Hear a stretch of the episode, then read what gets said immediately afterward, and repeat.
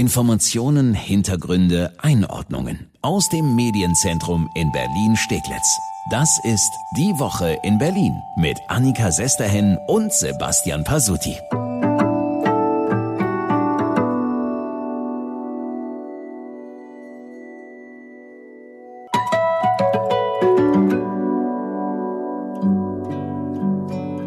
Das normale Beleidigen, das Wegschubsen oder die kleinen Rangeleien, die eben halt mal stattfinden.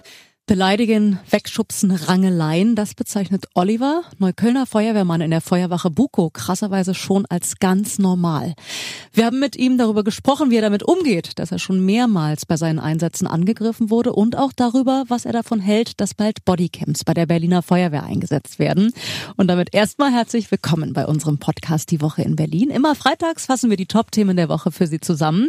Und da gab es Anfang der Woche erstmal krasse Zahlen von der Berliner Feuerwehr. Ja, alle 42 Stunden kommt es zu einem Übergriff auf Feuerwehrleute. Allein im vergangenen Jahr gab es über 200 dieser Übergriffe auf Einsatzkräfte. 35 Feuerwehrleute wurden dabei verletzt. Und um diesen Trend zu stoppen und die Angreifer zu identifizieren und bestrafen zu können, soll es bald Körperkameras geben. Das hat der Senat am Montag beschlossen. Ja, sie sind da, um uns zu helfen, wenn es brennt, wenn es schwere Unfälle gibt. Nur diese Arbeit wird den Rettungskräften immer schwerer gemacht. Oliver, der arbeitet schon 35 Jahre lang bei der Feuerwehr in Neukölln und er hat nicht nur etliche Situationen erlebt, in denen er beleidigt und beschimpft wurde. Es gab eben auch richtige Angriffe auf ihn. Er wurde zum Beispiel gebissen, er wurde zusammengeschlagen und das schlimmste Erlebnis war, als er an einer Unfallstelle mit einem Messer verletzt wurde. Also ich war gerade dabei, äh, die Blutung zu versorgen, den Verletzten zu versorgen, ähm, der sehr schwer verletzt war und wurde eben halt von hinten selber angegriffen, was ich gar nicht gemerkt habe in dem Moment, weil man selber dann auch sehr unter Adrenalin steht. Wer war das? Also wer hat sie da? Vielleicht war es äh, ein Täter, der dort eben halt zugange war und das machen wollte. Vielleicht war es irgendjemand anders, der sich gestört fühlte durch die Aktion, durch die den Auflauf und das, was wir da eben halt veranstaltet haben. Ja, das, was wir da veranstaltet haben, sagt Oliver, und das ist einfach mal einem Menschen das Leben retten und dabei wird er dann selbst angegriffen. Der Täter, der ihn damals mit dem Messer verletzt hat, der wurde nie gefunden. Mit solchen Körperkameras wäre das eventuell anders. Vielleicht hätte man ihn mit der Bodycam eben halt finden können, identifizieren können.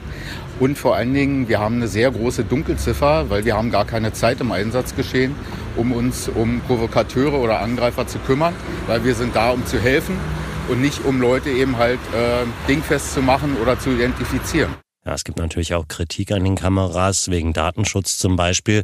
Bei der Berliner Polizei sind die Tests mit den Körperkameras so geregelt, dass die Beamten selbst entscheiden, wann und ob sie die Kamera einschalten. Außerdem sind die Aufnahmen dann später für beide Seiten nutzbar. Heißt, es könnten anhand der Aufnahme auch geprüft werden, ob die Einsatzkräfte sich angemessen verhalten haben. Testläufe mit Bodycams in Hessen und auch bei der Bundespolizei haben gezeigt, dass die Kameras tatsächlich eine abschreckende Wirkung auf einige Angreifer haben. Kann man nur hoffen, dass sie diesen Effekt dann auch bei der Berliner Feuerwehr haben. Ich fand besonders krass übrigens, wie Oliver dann noch erzählt hat, wie er mit diesen Übergriffen, vor allem mit denen, bei denen er so richtig körperlich angegriffen wird, wie er mit denen privat umgeht. Ich schiebe es in Schubladen, für mich persönlich, und versuche diese Schubladen dann auch zuzulassen. Und nicht das Ganze eben halt auch ins Private mitzunehmen, nach Hause mitzunehmen. Das macht auch was mit dem Partner und mit der Partnerschaft. Also das ist nicht unbedingt positiv. Mhm. Und deshalb versucht man das schon im Kollegenkreis eben halt abzuarbeiten. Und jeder zweite, dritte Kollege, der länger als zehn Jahre dabei ist, der hatte definitiv auch schon mal handgreifliche Auseinandersetzungen gehabt an Einsatzstellen. Ja, und die seelisch zu verarbeiten, da helfen dann auch keine Bodycams dabei. Im Bestfall können die aber solche Übergriffe verringern oder wenigstens dazu führen, dass die Täter im Nachhinein gefasst werden.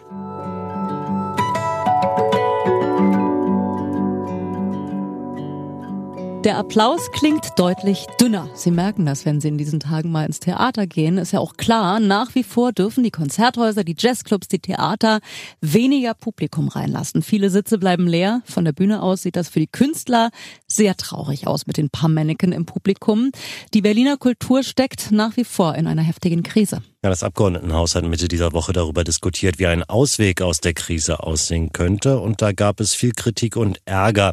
Kultursenator Lederer ärgerte sich besonders über die angekündigten Millionenhilfen der Bundesregierung, weil die kommen im Einzelfall gar nicht an. Es ist nämlich von Wumms weit und breit keine Spur. Und das Geld liegt ungenutzt auf den Konten von äh, der Bundesregierung herum, während die Selbstständigen in Hartz IV gezwungen werden, wo in der Praxis vom angeblich vereinfachten Zugang oftmals nicht allzu viel zu spüren ist. Ich kriege nämlich die Post von den Kolleginnen und Kollegen, die dann in den Jobcenter landen und denen dann zum Beispiel erklärt wird, na, können wir erstmal ihre Geige verkaufen, bevor es jetzt hier an dieser Stelle äh, eine Unterstützung durch die Jobcenter gibt. Ich kenne tatsächlich viele freischaffende Musiker, die jetzt auch aus der Not heraus erstmal Werden mussten. Ich finde das so traurig, vor allem weil die sind ja eigentlich nicht arbeitslos. Die dürfen nur einfach aktuell nur sehr, sehr eingeschränkt arbeiten. Und genau dafür gab es auch viel Kritik und zwar von der Opposition. Die Einschränkungen seien zu heftig und die besonders kleinen Kulturbetriebe würden zu oft vergessen bei den Hilfen. Das warf zum Beispiel der CDU-Abgeordnete Robin Junke, Kultursenator Lederer vor. Dass die Berliner Philharmoniker oder der Friedrichstadtpalast die Krise überstehen werden, ist dank staatlicher Zuschüsse so wahrscheinlich wie erfreulich. Doch was ist mit den anderen, meine Damen und Herren, die nicht so privilegiert sind? Wer überhaupt und welche Art von Kulturszene diese Krise überstehen wird, ist heute noch gar nicht genau zu sagen. Auch die FDP kritisierte den Senat, der müsse schneller mehr Zuschauer bei Kulturveranstaltungen zulassen. Da mahnte Lederer aber weiterhin zur Vorsicht. Der Hasardeurpolitik wird Vertrauen in die Sicherheit des Kulturgenusses sicherlich nicht erhöhen. Das Schlimmste wäre, wenn irgendwo in einer Kultureinrichtung tatsächlich was passiert. Und ich kann Ihnen sagen, ein bisschen was kriegen wir ja mit. In einer unserer Gedenkstätten gab es jetzt einen Fall. Wir müssen wirklich aufpassen und wir müssen vorsichtig sein. Wenn die Leute nämlich wirklich das Gefühl haben, es ist dort nicht sicher, dann haben wir mit Zitronen gehandelt und dann ist der Schaden mittel- und langfristig viel, viel größer. Lederer geht davon aus, dass es auch im nächsten Jahr nicht ohne zusätzliche finanzielle Hilfen gehen wird. Aber man muss auch sagen, trotz der Vorsicht, es sind ja durchaus erstmal weitere Lockerungen für den Kulturbetrieb angekündigt. Ja, Lederer will unter anderem in Theatern, Opern und Konzerthäusern den Mindestabstand reduzieren. Das geht allerdings nur, wenn die Belüftung passt. Unser aktuelles Hygienerahmenkonzept erlaubt in den Sälen mit fest eingebauter maschineller Belüftung eine Reduzierung des Mindestabstands auf einen Meter unter Mund-Nase-Bedingungen. Das ermöglicht immerhin wieder eine Belegung von 50 Prozent. Und wir scannen derzeit gerade die Belüftungsanlagen durch. Und wenn das alles gut geht, dann werden wir in einem Monat auch bei der Maske ein bisschen äh, kulanter werden. Die Belüftung übrigens auch einer der Gründe, warum aktuell der Friedrichstadtpalast geschlossen ist. Da wird nämlich gerade eine neue Belüftung eingebaut. Ja, und der Friedrichstadtpalast, ja die größte Showbühne der Welt, kam auch einschlägig in den Zahlen vor, die der Senat genannt hat. Die finanziellen Ausfälle für die städtisch bezahlten Kulturstätten betragen 47 Millionen Euro. Wenn man den Friedrichstadtpalast noch dazu nimmt, sind es sogar 60 Millionen. Also gerade bei so großen Häusern wird sich das sicher lohnen. Mit neuer Belüftung sind dann bald mehr Gäste im Publikum erlaubt. Dann wird der Applaus vielleicht bald auch wieder ein bisschen lauter. Ich persönlich kann nur hoffen, dass die kleineren Kulturstätten, die Off-Theater, Jazzclubs, die Bars mit Live-Musik, die momentan ja bestimmt kein Geld übrig haben, um in neue Belüftungssysteme zu investieren, dass die nicht vergessen werden und alleingelassen werden vom Senat. Es hängen ja da überall ganz viele Jobs dran. So viele freischaffende Künstler, aber eben nicht nur die, sondern auch Tontechniker, Lichttechniker, Kostümbildner, Maskenbildner, Requisite, Bühnenbild und noch so viele mehr.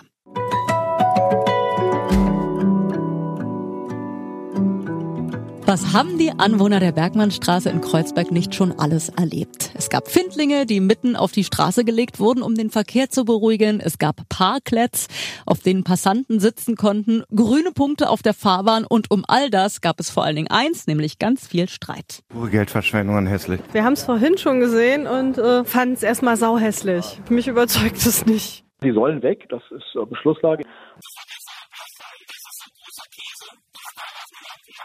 Großer Käse, aus dem gelernt wurde, so fasst unser Regierender Michael Müller die Verkehrsexperimente auf der Bergmannstraße zusammen. Es wurde wirklich alles versucht und dann auch wieder alles abgebaut. Jetzt gibt's aber den nächsten Plan. Ein Abschnitt der Bergmannstraße soll komplett autofrei werden. Meinst du, das kommt dann auch so? Sagen wir mal, relativ wahrscheinlich ist es schon. Kommende Woche berät die Bezirksverordnetenversammlung den Beschluss. Bezirksbürgermeisterin Monika Herrmann, die schreibt auf Twitter, die Vormachtstellung des Autos ist vorbei. Sie glaubt definitiv an die Umsetzung der autofreien Zone auf der Bergmannstraße.